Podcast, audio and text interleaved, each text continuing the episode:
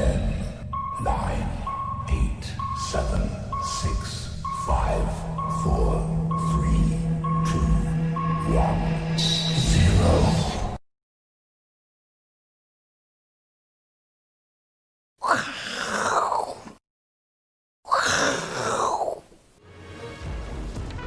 欢迎收看，我是金钱豹，带你了解金钱背后的故事。我是大 K 曾焕文。首先欢迎三位现场与谈嘉宾，第一位是即将成为大学教授的董仲祥董哥，第二位是阿司匹林，第三位是老王。好，我们来看到这个美国股市的这个电子盘啊，目前呢录影时间大约道琼跌了七百多点，所以今天亚洲股市呢纷纷呈现一个下跌。虽然白宫的经济顾问库德洛他早上有特别提到说，这个美国经济呢有机会可以 V 型反转，因为他预测川普可能会推出更多的一些措施。不过呢，这个道琼电子盘并不领情哦。那包括今天早上最新公布的经济数据，包括南韩呢五月份的这个失业人口啊七十三点五万呢，也创下了历史新高。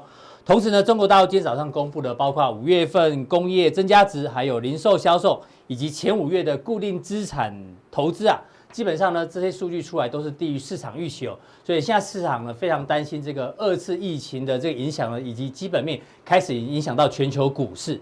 不过呢，我们观察到最近的《经济学人》呢，它几期的封面，我们今天一次帮大家做总整理，它特别提到了除了疫情之外呢，现在呢。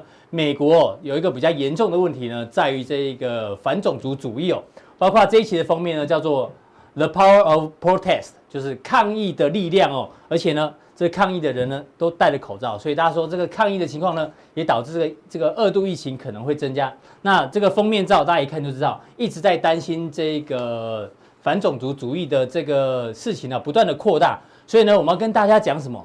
就是新冠病毒哦。很可怕，但是种族主义病毒哦，可能更可怕，因为这已经影响到川普的信心哦。怎么说呢？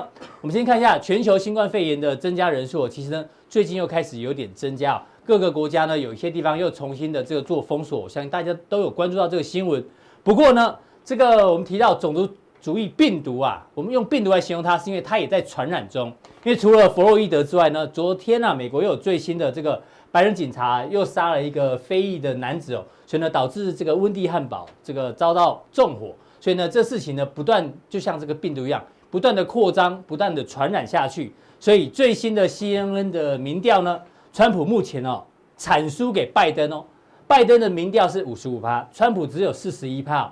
所以呢，川普呢过去在新冠病毒不管多严重的时候呢，他从来不觉得他会输，但是。最新的访问呢，他在福斯哦，而且呢，刚好选的是一个这个黑人的女主播，就问他说：“哎，万一你败选怎么办？”川普呢，既然首度说，如果败选的话呢，我就去做其他事。所以换句话说，川普不怕新冠疫情，反而比较怕种族主义这个病毒不断的传播下去呢，会动摇到他的整个这个连任之路。所以先来请教一下这个未来的大学教授董哥，董哥你怎么看这件事情啊？因为美股确实上个礼拜五是一个反弹，但是礼拜四是大跌。对，但是这个事情啊，基本上呢，从多头总司令川普的口中来看，他还蛮担心这个事情不断的扩大下去。怎么做观察？是的，那每一次在股市在上涨过程中，都会要下跌前都会有蛛丝马迹啊，有技术面、有消息面、有题材面。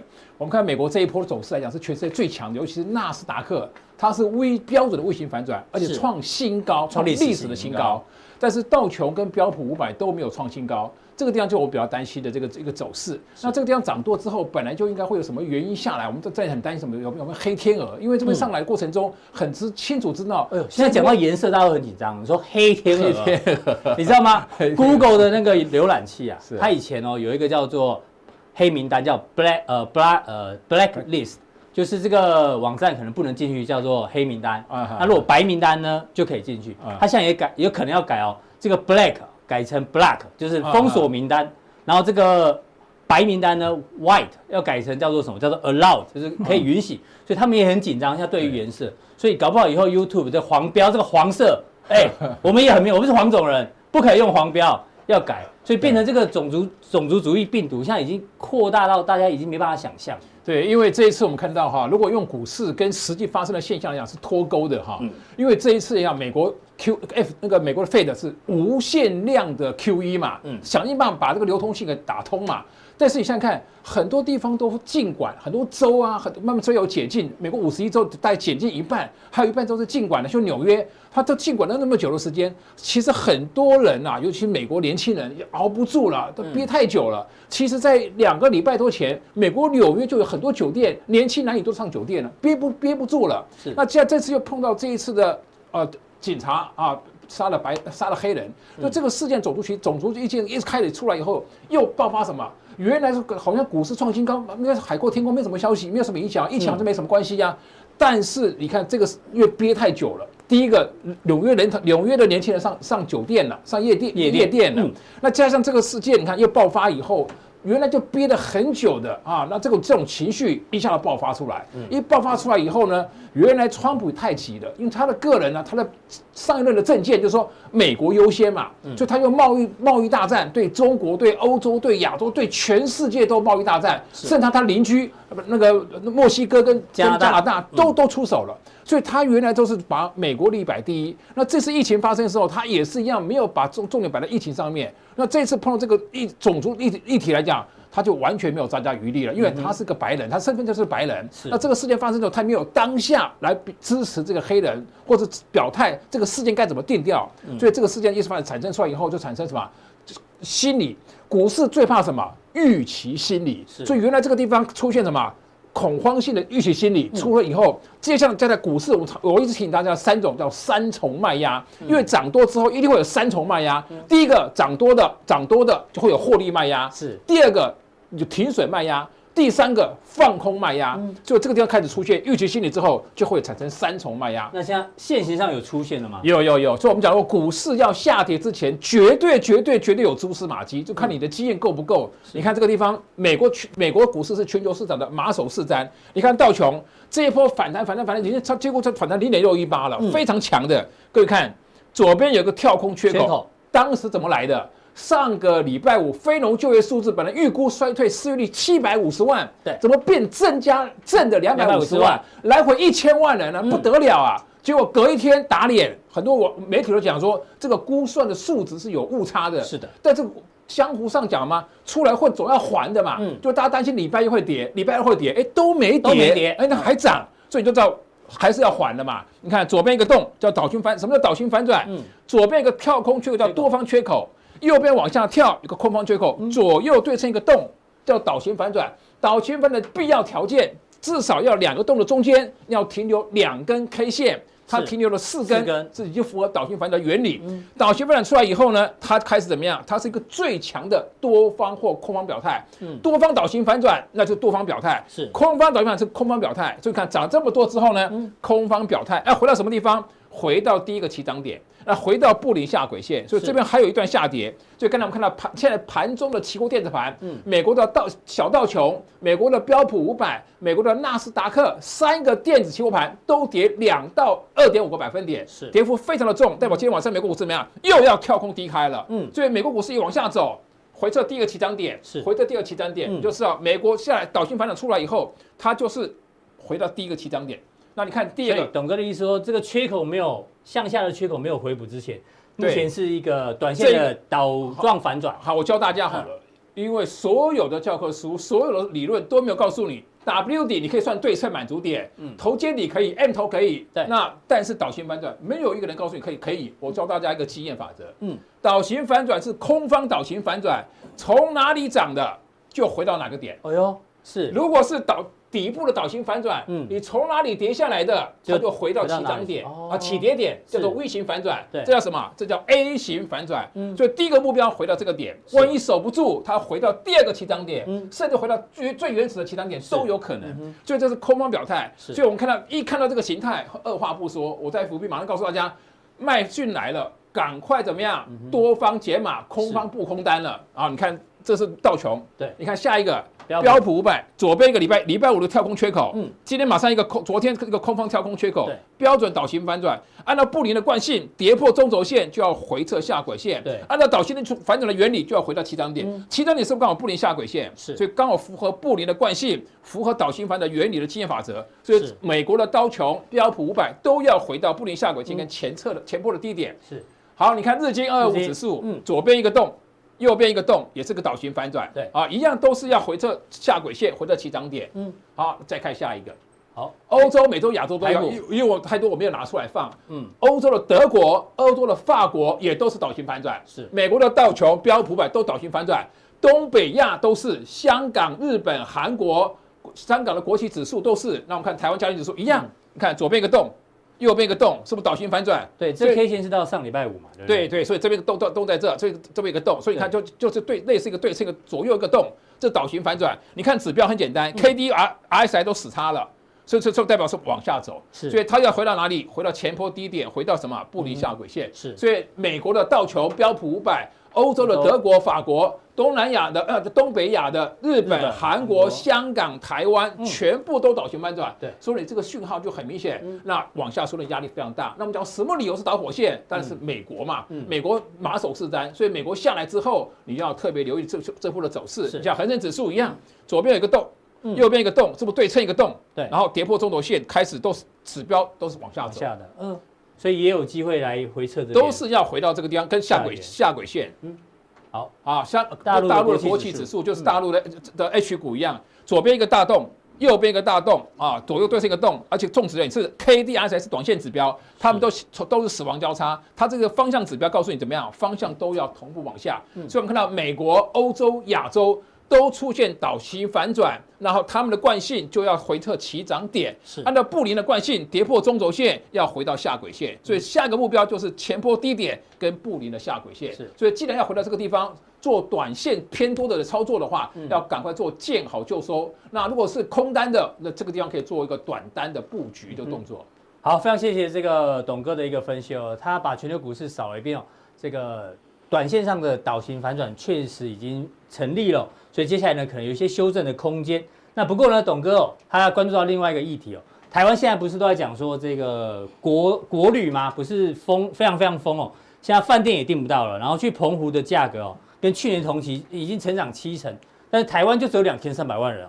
台湾的国旅就已经疯成这样。那大家想想，全球最大的内需市场是中国大陆。那中国大陆跟美国一样，大家都在国内旅游化，所以呢，待会加强錠的时候，董哥帮大家分析一下。如果大陆的这个国旅的商机哦，会比台湾大多少？那哪一些相关的个股呢？可以做留意。好，再我们关注一下有钱人最近在做什么。马云曾经讲过一句话：有钱就是任性，那没钱呢就是认命。那今天呢，我们小编很认真哦，他发觉一个新闻特别有趣。郭董呢，他说啊，如果有一种智慧马桶，谁设计得出来呢？我就投资十亿。这马桶呢可以干嘛？比如说尿尿的时候呢，可以检测你的尿酸啊，或癌细胞蛋白等等。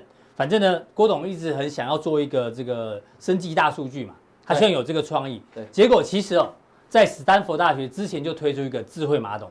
然后你知道这马桶有多夸张？其实我我可以插一个号码。是我们现在几点报不要录了，好不好？对，我们三个人就在研究说马桶，马桶。我四个来宾中了研究，我们就退休，把乙哥全部都找进来，就全部所有人都在研究。你就我们就十一，我们还在做要死要活干嘛？每天那边蹲马桶，然后研究到底怎么样好用？对。哎，这不错哎，这是认真的哎，没那么简单啊，就是史丹佛大学才研究出来。我们也是大学啊，家里蹲。哎，家里蹲，真的就是用家里蹲大学。哎呦，没有跟马桶搭对，那不可能，这多难，你知道吗？史丹佛大学这么厉害喽，你看右边有个什么？他研究半天，说他只能判断你是便秘还是腹泻哦。对，我们要讲一下这功能。这个我也知道啊，还蛮特别的。第一个呢。肛门分析仪呢，这边有一个镜，这个镜头，这个对不对？我觉得身份辨识，所以简单讲叫什么？叫做肛门解锁。因为说每个人的肛门长得都不太一样，对，所以呢，哎，老王来了，我要附和一下老王阿哥啦。你这个肛门解析放在这啊，不小心隔掉怎么办？很恶心的，怎么？我猜啊，我猜啊，他应该是示这个是示范示意图啦，对啊。然后呢，你要冲水的时候呢，要用指纹辨识啊。你然后可以冲水，啊，改不出来，对啊，改不出来，这很夸张哎。然后阿哥讲啦，这个什么，他帮你分析粪便啊，然后腹泻，就是他侦测了十分钟没有看到大便。我猜你应该根据专业判断，由十个专业医生传回来的数据，你应该是便秘。我也知道啊。哎，那像这种马桶，其实大家压力很大。对啊，你看它还可以这个尿液感测器，万一你那边尿液没有尿进去。对，都滴在鞋子上。他说：“先生，请赶快尿尿。”对，先生，请赶快尿尿。对，先生，你滴到鞋了啊！我就老了，比较滴的比较慢啊。对啊。哦，我跟你讲，他这个这个有钱人到底在想哎、什么？我我们这种家里蹲大学给斯坦福大学一个建议啊啊，现在人其实不不是要知道我到底便秘还是腹泻，你自己就知道啦。对啊他是要知道什么？你其实你要帮他做潜血检测，嗯，啊，比如说就是你大便完之后，到底你的便里面有没有血液，这是比较重要，因为有有你要花钱去医生，因为现在大肠癌很多嘛，或者是然后你的尿应该是分下来，你可以及时分析说你的糖分有多少。对，我觉得这个会比较慢哦。有可能哦，有要不然我们还是在 做这个好了。我们讲哎，真的哎，希望郭总有看到这一集啊，对，我们来讨论投资一下啊，对啊。投资一下，好。所以有钱人想的跟我们真不太一样，我不太一样，可是他们在有些人专注一个重点，各位观众，你有发现吗？嗯。他专注在未来的科技，对。他不会再去研究说我现在的这个马桶我要怎么做才会比较舒服，嗯。然后免治那个水要怎么喷，对。啊，其实他们不是，他们直接重点是有哎开始在分析了哈。嗯，所以我觉得这是掌握一个这个有钱人他看的比较远，对啊，郭总看到这是一个趋势啦，对我们讲是一个大商机。脸书现在是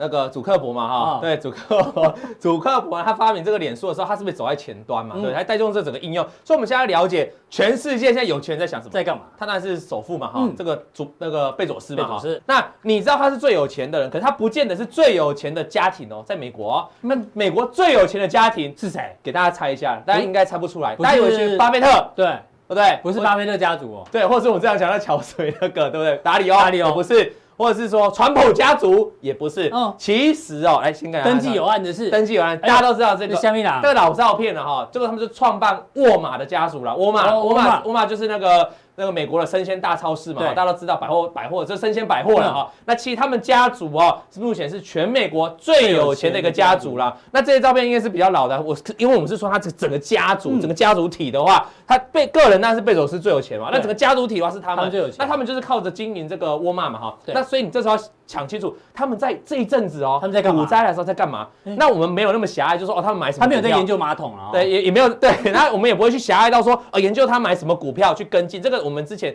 这个是属于这种基金经理的，我们去追追踪他比较 OK。那像这种家族有些人，他看的是什么东西呢？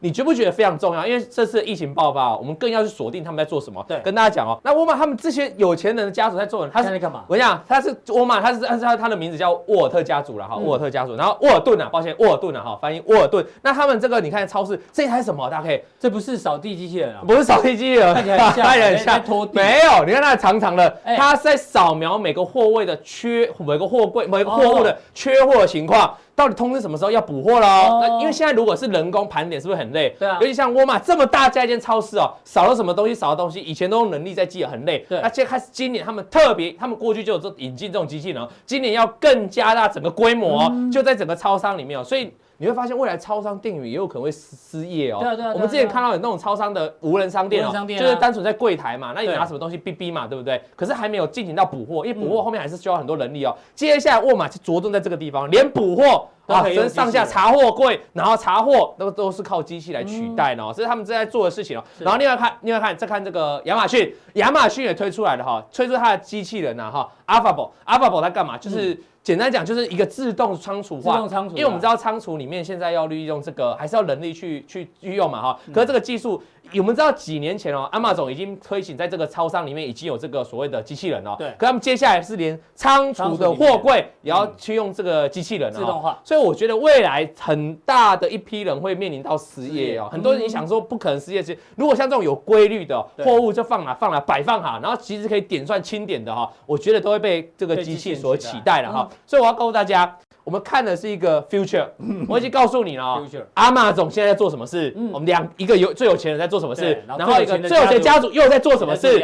那你就要看到 future。我们用一个很明显的例子来做举例。这个呢是做你如果做这个床垫的啊，然后做这个卧室的哈，，哦对这还蛮有名的啊。一对，然后一般的就是它就是一般的做一般比较实体店面的这种家居的嗯家居的公司啊哈对，然后大概就是这样，它过去的营收营收成长从二零一四年来的营收成长就这样哦，就就怎么是这平的有有成长吗？人家有成长，只是你看你的对手，有时候你要搞清楚，不是你不动，而是你对手太强太。冲我们开始太快了 Wayfair，Wayfair 是什么？它是做这种线上购物的，线上购物的哈，线上的电商的哈。对，它它的的这几年复合成长，先复合成长价快八百个 percent 呢，好，从第一步到这边快八百个 percent，对所以你就发现有没有差别？好，再来，我再看下一个，这个是什么？这个是电力公司。如果你单纯，如果你单纯去买这种爱爱迪生电爱迪生电力公司，大家知道，单纯的发电系统的话，大概股价成长单纯的公用营收对营收成长就这样。如果你去买 SolarEdge，这个是这个电力的一个运用的公司哦，电能的公司哦，跟太阳能有关。对，太阳能公司运用的电能的公司哦，哎，就往上一路大涨啊，这是人家创新应用嘛哈。所以如果你单纯买发电的，没没 key，你就买电用电之后来应用的，哎，大涨。再看一家，再看一家哈，我们再往下这个例子，这个呢，嗯。美国银行这个，我要是发对富国银行，两个都巴菲特最爱的，过去的营收的成长是这样。啊啊，这么多年，可是你看到广场，如果你看到电子支付，对电子支付，这大家我们之前有介绍过哈，广场，你可以看它，哎。涨了那么多，复合成长率这几年是四个 percent，对，所以大家有没有锁定到一个东西啊？就是选股票的时候，嗯，这些当然都很稳定啊。这些爱迪生这个工作事业哪有不好？然后这些这个哪有不好？但是你要去看是成长性。那你成长性注意哦，这种产业当它新的爆发出来的时候，它不是只有一点点，不是只有几年呢。大概你看它是几好几好五六五六七年这样趋势，变成趋势，而且是复合成长率是一路的往上，你有发现吗？哈，对，所以了大家了解一个重点了哈。我们接下来就要看未来，对，所以你能不能找到未来？那我刚才提到那个机器人。对，自动化。我们现在是电子的服务，就是柜台越来越少，变电子化结账，这个比较普遍哦。对。可是开始清点货物或帮你清库存这种，或帮你补货这种机器人，是不是还没有普遍？对不对？对。所以有可能是处于刚在开始萌芽的阶段哦。未来的复合成长率可能会往上大涨。前阵子看到美国有个新闻，他说疫情时疫情这段时间啊。听说性爱机器人也卖的超好的，你怎么都看这种相关的？这很重要，大家不能讲，但是它有这个需求，那就是 machine 嘛啊，machine learning 未来会很重要。然后我们看一下，所以我们来看一下，我要跟大家讲哈，那如果通过这这上面这样加加总起来了哈，全世界啊，现在可以说全球或者欧洲啦，欧美最大的一家这种所谓消费性物联网的公司哦。Prosus，Prosus，它是干嘛的？它是做这个物联网，它底下有很多很多物联的机器，呃，物联的互动的哈。对，它主要的大家记得，简单讲，它就是帮你货物啊，利用这种线上的运输、线上的购物，因为它底下这么多物联网，包括金流的了哈。那它特别要强调一点，它是目前哦，腾讯的大股东了哈。腾讯是它的第一大股东。第一大没有对。腾他他的他是他是腾讯的第一大股东，对，他是他持有腾讯三十一点一 percent，因为他是从原本哦原本的那个分拆出来，Naspers 分拆分拆出来的一家子公司啊一个部门了哈。那目前他持有三十一点一的腾讯的股份，对，所以你搞清楚哦，那代表他拥有了中国的市场哦。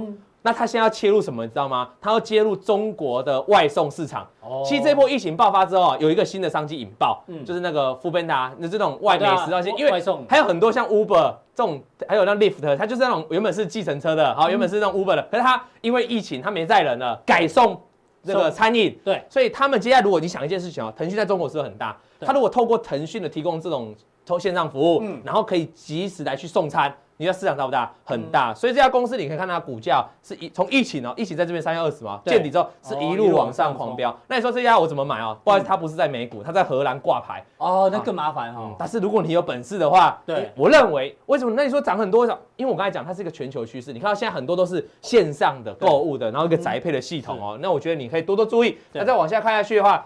这个呢，就 Ocado，Ocado 干嘛呢？它是做自动化仓储设备的。听起来像日文啊。Ocado，Ocado，还有 Ocado，我靠，我就知道你要乱写，你这些很 很奇怪，有没有什么信赖机器？你不要破坏我的内容好不好？没有，这样才有记忆啊。就信赖机器人跟胃药，结果大家都去买这两家，好不好？是 Ocado，所以它是英国公司。对对对，英国公司。然后它在这个不是，它在，它不是英国公司，它在伦敦挂牌，在伦敦挂伦敦挂牌。哦。那你看它过去哦，中。二零一五年的一月啊，就一路涨涨涨涨涨涨到这里啊，涨多少？这边大概三百多块，到这边只要一千九百多块，五年呢涨了五倍，涨得多不多？可是我刚才讲了，自动化仓储还没有很普遍啊，大概它普遍啊，它还没有很普遍。对对对。既然还没有普遍，未来的这个还有成长空间，还有成长空间了哈。所以你可以看到，这就是它一个仓储的一个系统哦。你看系统哦，非常就自动自动仓储会跑，仓库会去会去抓嘛，抓资料啊，给大家看一下。那再往下看，嗯，它有跟这个这个大家应该都很熟了，克罗格了哈。对，克罗格。然后它是也是美国的这个超商嘛哈。是。那它已经跟它已经达成协议，你看它有多少的货，就它底下也有这种货车在负责配送。对。所以它也是属于一个未来一个新世代运输啊，现在网购潮流的一个受惠的了哈。那它重要的是，它最近今年又跟这个日本的那个这个叫翻译叫什么？雅旺吗？雅旺，哎呦，雅雅旺吧哈，日本的雅旺还是叫什么旺的了哈，然后开始叫什么旺，大家可以帮我查一下，就是叫这个，因为翻译我不太会翻呐，雅雅旺嘛，然后他展开合作，什么合作？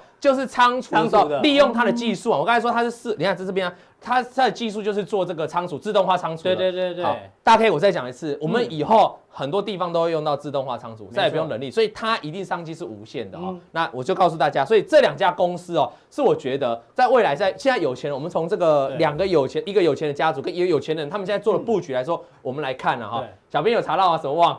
哎呦，我们小编答出来了，他说是永旺啦，永旺就翻译了，就永旺哈。哎，是做啥哎？你不知道？不知道？你不知道？我真不知道哎。你们有去常去日本你就知道，它就是日本那种百货公司啊。哦。它是百货公司，是实是实实体的百货公司。那他现在就跟这个 Ocado 合作，他们就可以做很多这个呃这个仓储的管理嘛。是。那当然大它的市场打进去，这当然非常大，因为在日本很大家百货公司啦。那这两家股票，一家在这个荷兰，一家在伦敦。对啊，如果不好买没关系。呃，自动化机器人 ETF 其实大家也可以参考，或者是有没有一些个股啊，一个跟这种沾上边的，在台湾的吗？在台湾的，那我们再加强錠也能来跟大家做说明啊。好，今天非常谢谢老王带来这个，哎，最有钱家族现在在投资的事业，让大家做一个参考。好，再来第三位来宾呢，请教到阿司匹林，是阿司匹林家里有没有订 Netflix？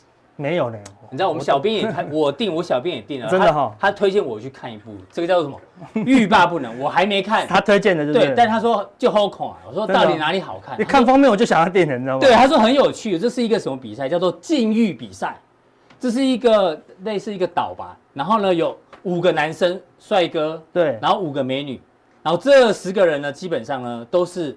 约叉玩咖就是很厉害的啦，很厉害的高手中的高手，对，很会撩妹，很会撩男生的。对，那这比赛呢，就是说，如果谁可以禁欲禁对最久，包括呢禁止亲吻，当然禁止性行为，好，禁止自己来，对，谁可以撑到最后呢？哎，就可以去拿到十万美金的奖金。这么厉害？反正中间只要有人哦，这个不小心破了其中一一个规矩，是钱就要扣，就一路扣下去。太困难了嘛？对啊。所以我们在股票市场其实也在有时候也想想，股票长这样，要你不买股票很难，很难，跟禁欲有点像。人最难就抵抗这个诱惑嘛，对不对？就像夏当跟亚那个 亚当跟夏亚当跟夏娃被影响，我被影响了，我被影响太多。对，亚当啊哈跟夏娃，不要给他看到苹果就没有事了，但偏偏就给他看到苹果是上帝的错啊，对不对？你就把苹果树。挡起来，他们就不会吃了嘛。对，你叫他走过去，他说不能吃哦。嗯，就像我们，对不对？我们正在节食，然后带我们去吃好吃的，叫我们不要吃，带你去吃吃到饱的，叫你不要吃，那不是很难过吗？那是坏朋友。对，所以人最难的啊，就是诱惑啊。但是人类这是天人类天生的弱点，你懂我意思吗？我们我们如果可以克服这个弱点，我们就是一个成功的交易员。在股票市场一定要克服人性的弱点，但难难度很高。我们今天想到一个人类最大的弱点啊，我们想说，我们如果去。那个电影院吃爆米花，对，买爆米花。为什么为什么要讲爆米花？因为现在股市怎么样？越贵越便宜哦。为什么？为什么会这么奇怪的结论？越贵越便宜。我就举个例给你看哦。我们如果去电影院，对不对？啊。看到两个爆米花，对，一个是五十块，小小桶的，小桶的我在扣。一百二是大桶大桶的，对不对？那个我问你，你要你会买哪一个？应该买小的吧？对啊，对不对？虽然很大桶啊，但觉得但觉得这个。这个吃的够就好了，对不对？所以买五十块就好了，对不对？那那这样，那个商人就是处心积虑，我们这大桶的堆好久都卖不掉，对不对？后来当然希望你买买大桶，当然买大桶才赚得多嘛，对不对？反正爆米花几乎没成本嘛，对不对？然后呢，就有一个人用了一个绝招，一用下去就觉得它便宜哦。哦，真的吗？这两个都没有变哦，我只要动了一个手脚，忽然它就觉得它很便宜。这个神奇的招数，如果学会，就说这个股价本来五十块，你觉得好贵哦。嗯。我动了一个手脚，就一百块好便宜，你就会买了嘛。那啊，就趁着主力的心哦。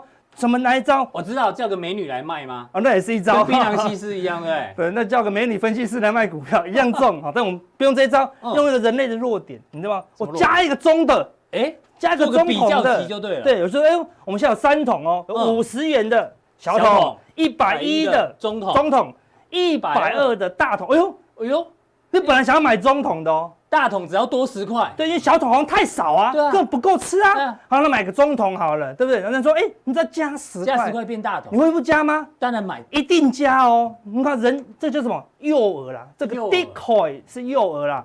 我们人没有办法比较这两个东西到底是好还是不好。嗯，我们觉得让它便宜就好嘛。对对，那现在多了一个中统，来一个定毛作用。对，定毛作用，我就拿这个跟 CP 值就不会去跟它比了嘛，对不对？这怎么怎么吃得够呢？我就这两个比啦。对，这两个一比，哟，怎么才多十块？好便宜，就好便宜呀！你懂我意思吗？比如说你常常去买东西，对不对？你说，哎我们这个最新的 Model 三哦，多少钱？多少钱？两百多万，对不对？那再加一点。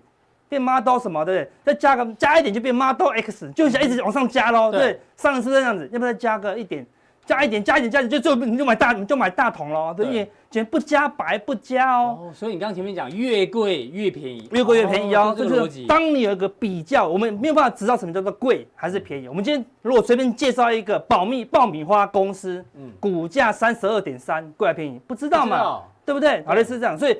一个公司的股价贵品，你永远不知道你怎么样，你只能比较，放一个诱饵在中间，对，来比较。我举个例子哦，你说跟股票到底什么关系哦？举一个过去的例子，这个是康控，康控。在二零一七年的时候，嗯，大飙三倍哦，从四十九拉拉拉拉到一百四十三，看到爆量，对，外资卖超，哇，主力完蛋了，我们都还没出。对不对？拉三倍，每一个人盘这个应该挂了吧？对，应该挂了，爆量破月线哦。然后外资筹码也很烂哦，量能也退潮哦，股价涨三倍，妖股高档爆大量，高档爆大量，对不对？那赶快去请教他们的主力国师，说我怎么办？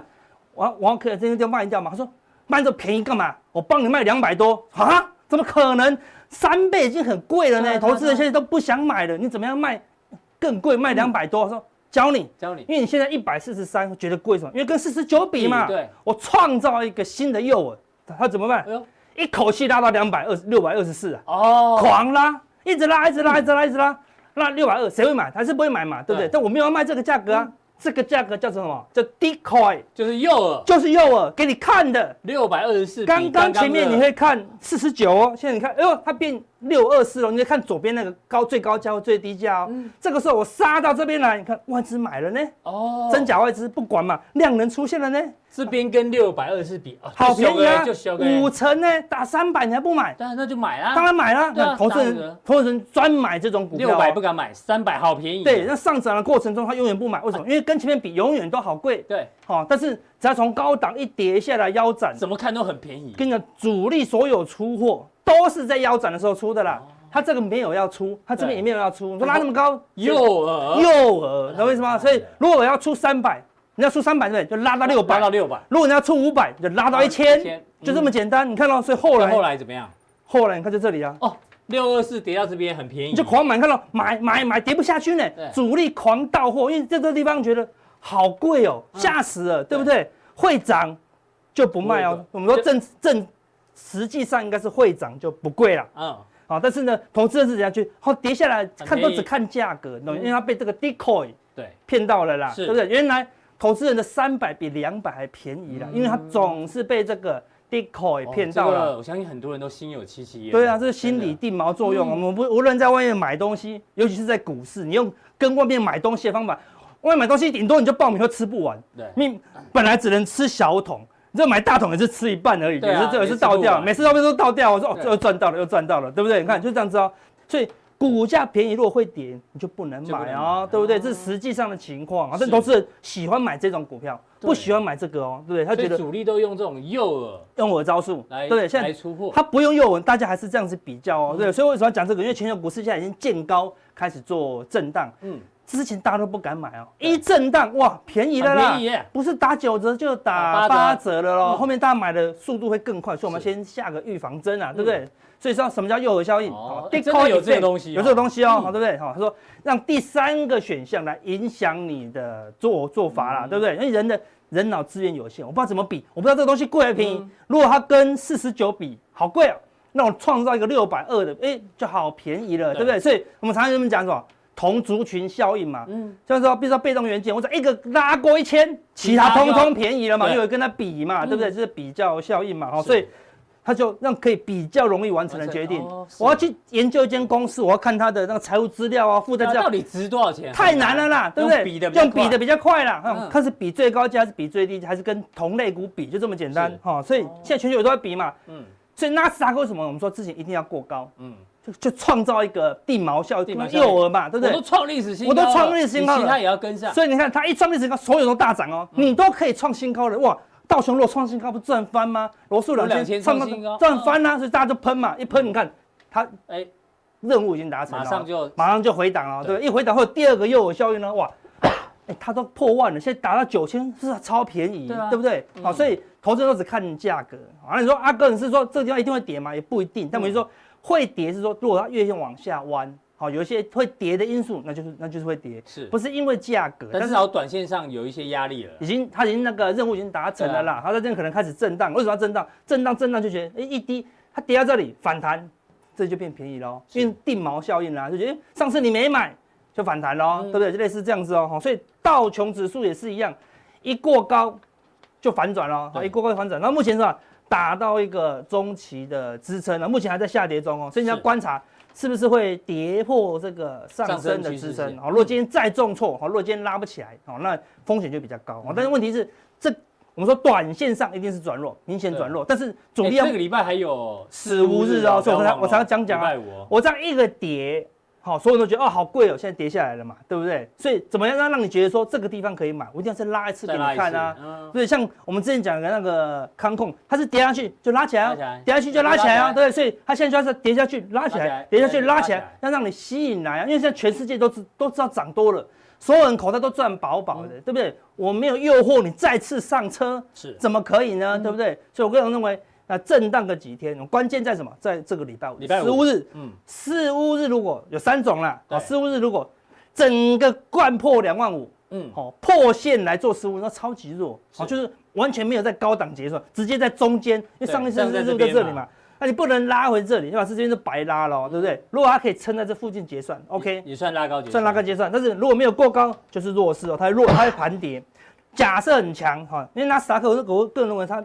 没什么跌哦，嗯，所以纳斯达克有可能直接过高结算了哈。那重点是道琼，道琼如果它可以过高结算，它就会高档整理会比较久。但是如果到它没有办法是。拉高结算，连缺口都不补，那这就震荡下跌。哈，一路倒给大家想要捡便宜的人呐。好，那罗素两千也是一样，好，一口气灌破月线啊，今天继续跌哦，要观察这个线，如果是破线才反弹，那就是一个弱势反弹，那就趁四五日的时候要大大的减码，还大大的减码。好，那。整个行情，我认为还是有机会反弹。为什么？我们知道今天外资的期货，我刚才有看到还买了三千三百多口。外资如果不算今天的话，已经连续十天买超现货喽。对啊，嗯，那期货今天也是买超哦。那照理说，你今天买买超现货，看上礼拜美股是重挫哦，道琼重挫一千八百点，他买超狂买啊，这叫狂买二十九亿啊。对比之下是算狂，他是狂买哦，对不对？好，那个又所以你看。连续重挫外资嘛，而且说，那说你说，照理说你买了不会涨啊，因为大盘是跌，那你应该放放空下来避险，也没有哦，借券也是回补，那我真的看不懂，对不对？但是外资应该不会这么笨啊，对不对？像今天外资的期货又增加三千多口净多单哦，是，这看起来似乎是应该是有一个机会了，所以短线因为全球都赚钱了，对，所以大家都拿了股票就乱卖了，哦，那你看哦，那说会不会有人内资也动摇了？我们来看投信的买卖超，这一波从低点到这里。投信买多少？买了快五百亿。五百亿。对，目前投信也还没有动摇啊，好，所以外资没有动摇，投信也还没有整个弯头。对，好，所以看起来内外资都还资金都还在，都还在了。因为台币还没贬，你知道吗？对啊，他现在今天也是小小升的。对，因为这一波所有人都知道是投机行情，所有人都好聪明啊！一看到长黑，我们之前都讲了嘛。那所有主力都看到我们了，只要看到长黑就一定要走嘛，对不对？是真的都走了，一走就这样子。那主力说你上礼拜提醒的，一提醒全部都大跌，你知道吗？好，所以说主力把他们再骗进来，不要不要相信，因为主力还是狼哦，我们我们没带熊哦，我们还是狼哦，对不对？所以他怎么？他再拉起来骗你一次啦，对不对？所以等一下我们说多头还有最后反扑的机会啊，所以大家加强定怎么样找到这种小桶变大桶的股票，主力还要奋力一搏嘛，对，竟然还没有走。总是有一些股票，它会小不会是食品股了哈，还不会是食品股，对，没那么简单了，没那么简单了，对不对？不会那么简单。对啊，但是小桶变大桶的股票有哪些？好，来分享给大家。好，非常谢谢阿哥今天带来这个诱饵效应呢，我来解释。哎，很多股票为什么这个跌下来之后会往上涨，数跌下来往上涨？哎，这非常有趣的一个理论哦，大家可以做参考。那我们今天的普通錠到这边喽，大家记得按赞、订阅、加分享。到有更重要的加强地，马上为您送上。